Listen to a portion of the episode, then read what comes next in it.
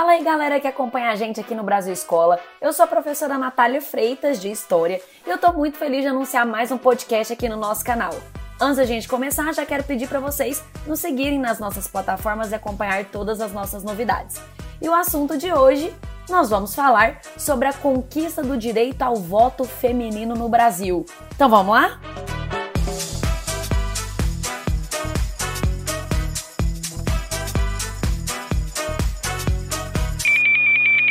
Então, pessoal, muita gente acha, né, que o voto feminino no Brasil está ligado apenas ao decreto lá de 1932, que foi assinado durante o governo Vargas pelo próprio presidente Getúlio Vargas na época, e pronto, assim nasceu o voto feminino.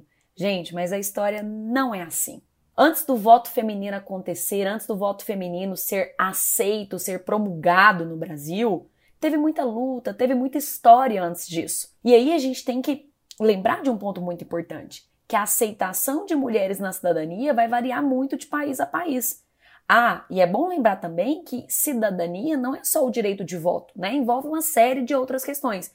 É claro que aqui, hoje, o foco desse podcast é falar sobre o direito de votar, que a gente chama de sufrágio. Então, hoje a gente vai falar do sufrágio feminino, da história do voto feminino, e aí o recorte que a gente vai fazer é o Brasil. Por quê, gente? Isso vai variar muito de país a país, como eu falei para vocês agora há pouco. E aí você pega, por exemplo, países como os Estados Unidos, isso já aconteceu na década de 1920. No caso do Brasil, em 1932. Então essa relação do voto feminino ela vai mudar de país para país. A Arábia Saudita, por exemplo, foi um país que criou o voto feminino no ano de 2015, ou seja, muito recente. E essa história do voto feminino ela veio acompanhada de muita luta de muitos protestos, de muitas manifestações, de muitas pressões. E essas pressões pelo, pelo voto feminino começaram lá no século XIX. E esse movimento que pressiona aos políticos, os parlamentares, ele é conhecido como movimento das sufragistas, né? Que é esse movimento então que vai exigir, que vai lutar pelo voto feminino. O movimento das sufragistas, ele começou, né, como eu falei, no século XIX e o berço desse movimento foi a Inglaterra. Mas logo esse movimento já foi para outros países do próprio continente europeu e também da América, como foi o caso dos Estados Unidos e do, e do Brasil. Mas a gente, né, se pergunta por que as mulheres foram excluídas do direito de votar por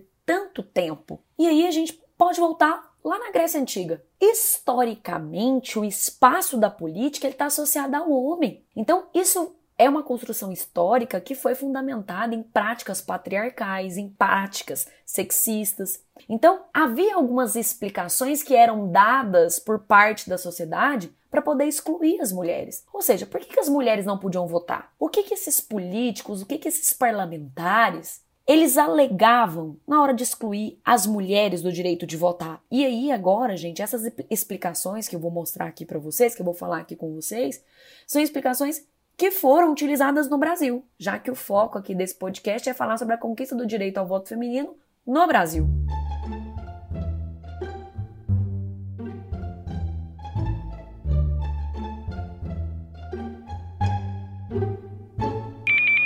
Haviam explicações bizarras. Primeiro, se a mulher participar da política, ela pode ser uma ameaça à manutenção da família. Por quê?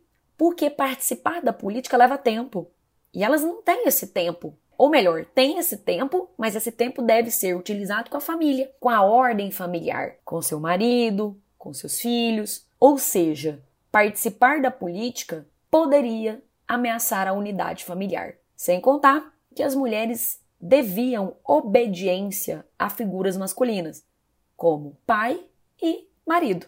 Outro ponto que era muito utilizado na época para justificar a exclusão das mulheres do direito de votar, é que as mulheres seriam emocionalmente influenciáveis, ou seja, elas não seriam capazes de ter opinião própria com raciocínio independente, porque elas eram emocionalmente influenciáveis. Sexo frágil, era assim que eles diziam. A mulher não pode ter raciocínio independente ela é muito influenciável, ela tem que também obedecer à sua, à sua ordem familiar, ao seu marido, ao seu pai. Então ela não consegue ter esse raciocínio independente. Havia também um terceiro ponto, que muitos homens alegavam que as mulheres não podiam votar porque elas não lutavam em guerras. E por fim, um ponto que foi muito defendido né, para poder excluir essas mulheres, dizia que as mulheres eram incapazes de compreender assuntos complexos. Inclusive, gente, o próprio filósofo Rousseau reforçou essa ideia, né, de que as mulheres, biologicamente falando, elas não eram capazes de compreender assuntos complexos. Ou seja,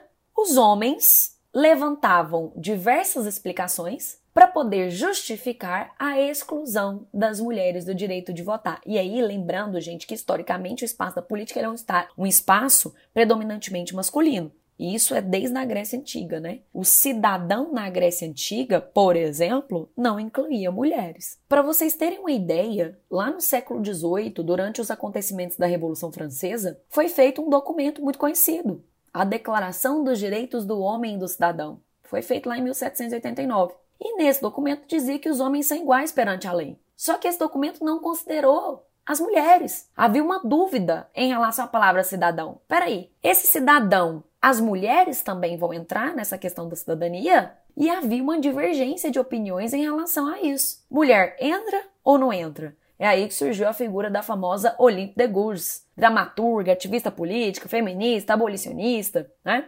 Ela fez um documento para confrontar a Declaração dos Direitos do Homem e do Cidadão. Ela criou a Declaração dos Direitos da Mulher e da Cidadão, exigindo o status de completa assimilação jurídica, política e social das mulheres. Inclusive o artigo 1 né, dessa declaração diz: mulher nasce livre e tem os mesmos direitos do homem. Foi a primeira vez que se discutiu a participação de mulheres como uma pessoa com direitos políticos. Mas ali, professora, no Conselho Revolucionário Francês, ela vai conseguir essa mudança? Gente, não vai. Inclusive, a Olympe de Gouges ela foi guilhotinada devido às suas atitudes pioneiras. Bom, então eu trouxe alguns exemplos externos para vocês verem que o voto feminino e a participação da mulher na política ela não vem do dia para noite. E aí o movimento sufragista ele começou no século XIX na Inglaterra e logo ele já foi para outros países. E esse movimento chega no Brasil também no século XIX. Olha que interessante. O século XIX está ligado à primeira onda feminista. E o movimento sufragista ele pode ser analisado dentro dessa primeira onda feminista. Bom, mas além do direito de voto, né, que essas mulheres estavam lutando, muitas das sufragistas também defendiam a abolição da escravidão. Muitas dessas sufragistas, elas defendiam o acesso à educação, uma educação de qualidade para as mulheres. Então, além da questão do sufrágio, o que marcou muito a luta das mulheres no século XIX foi também a luta pela abolição e o direito à educação.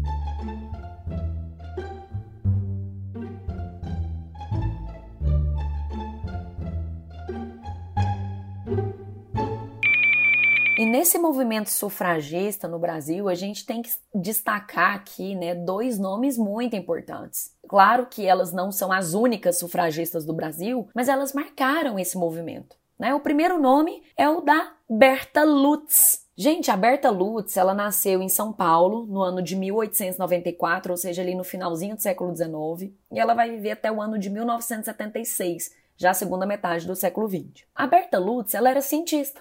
Ela era bióloga, ela teve um estudo relacionado a anfíbios, mas além de bióloga, cientista, ela também era ativista e também política. Ela foi um dos maiores nomes do movimento sufragista no Brasil. Para vocês terem ideia, no ano de 1945, ela participou da Carta das Nações Unidas. Foi ela que falou dos direitos das mulheres na Carta da ONU.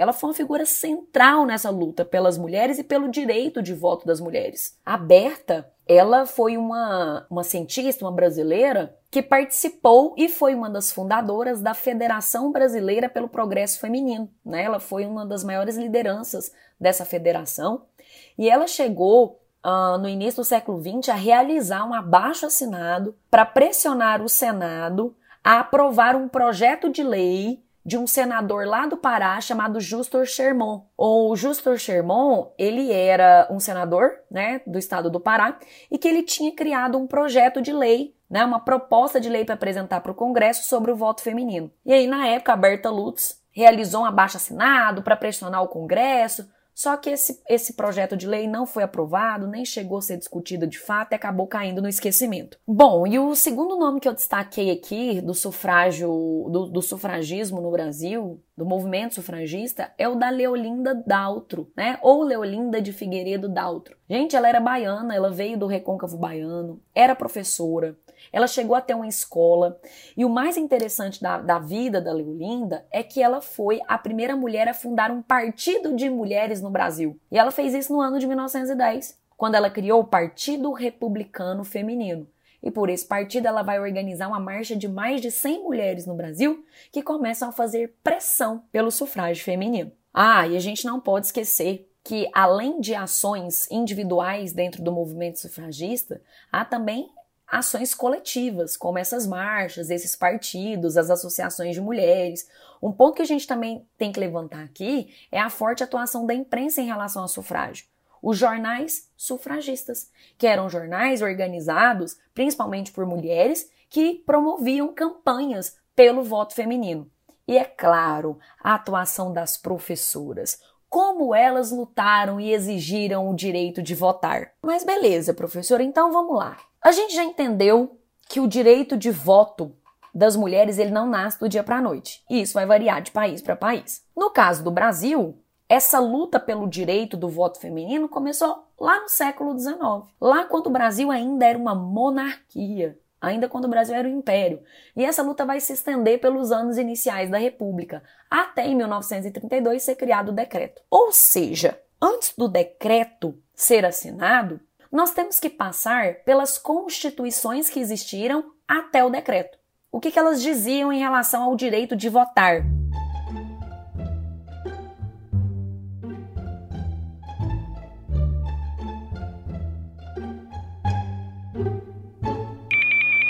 aí a gente começa pela primeira Constituição do Brasil, que foi a Constituição outorgada de 1824.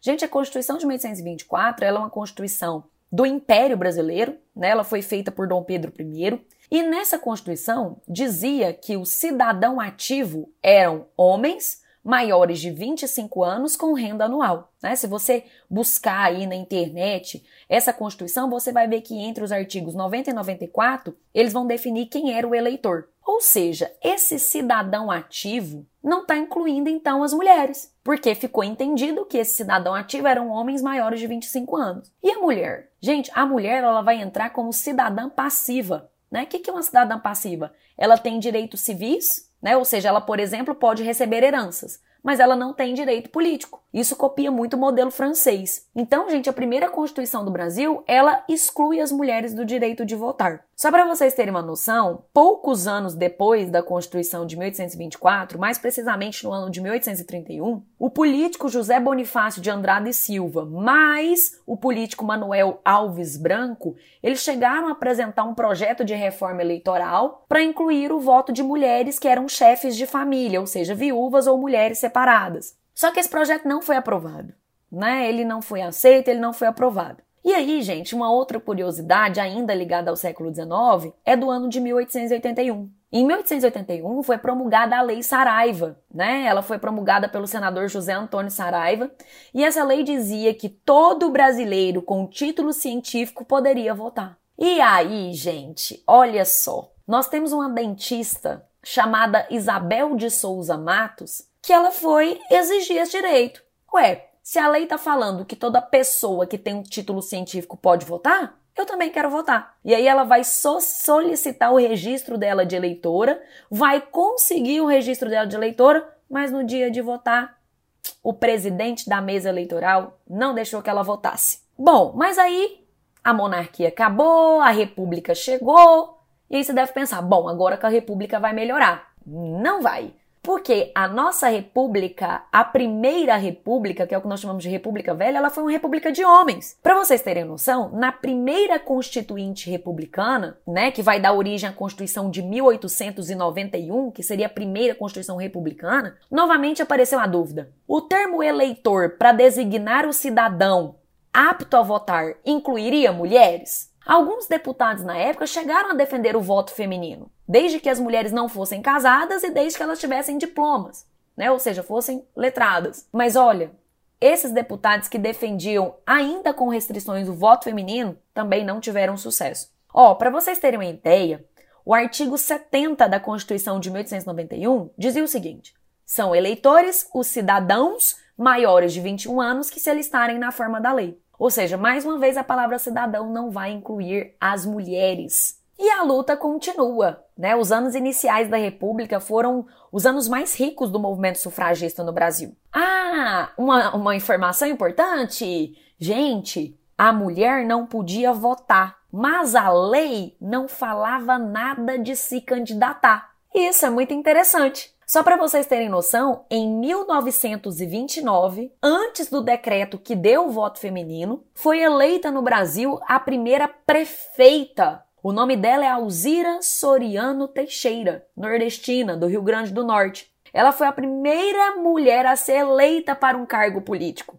A lei impedia as mulheres de votar, mas não havia nenhuma proibição que as impedissem de se candidatar. É claro que nem todos os colégios eleitorais do Brasil aceitavam essas candidaturas, mas ela conseguiu. Alzira Soriano Teixeira. Ela conseguiu 60% dos votos na cidade de Lages, no Rio Grande do Norte. Bom, gente, aí depois de tanta luta, Constituição de 1824, Constituição de 1891, lutas e lutas e lutas, marchas e marchas e marchas, nada do decreto feminino, do voto feminino. O decreto, gente, ele só vem no ano de 1932, que foi criado durante o governo provisório de Getúlio Vargas. Esse decreto 21.076 dizia no seu artigo 2 é eleitor o cidadão maior de 21 anos sem distinção de sexo. Ou seja, agora sim, a lei deixou clara, né, que o cidadão agora também vai incluir as mulheres, né? E aí, gente, esse decreto de 32, ele foi reforçado na Constituição de 1934. Então a Constituição de 34 vai manter o voto feminino. E muito interessante é que nessa constituinte que vai dar origem à Constituição de 34, nós tivemos pela primeira vez a participação de uma mulher, que foi a médica Carlota Pereira de Queiroz. Ela não foi só a primeira mulher em uma constituinte no Brasil, como a primeira deputada eleita no Brasil. E aí, professora, como é que ficou o artigo? Então, se você for aí na Constituição de 1934, for lá no artigo 108, vai estar tá bem assim: são eleitores os brasileiros de um e de outro sexo, maiores de 18 anos que se alistarem na forma da lei. Viu, gente? Que não é simples assim? Ah, lá no Brasil o voto feminino chegou em 1932, salve Vargas. Não é bem assim. A luta pelo sufrágio feminino ela vai variar de país para país e no Brasil essa luta se deu entre o século XIX e o século XX.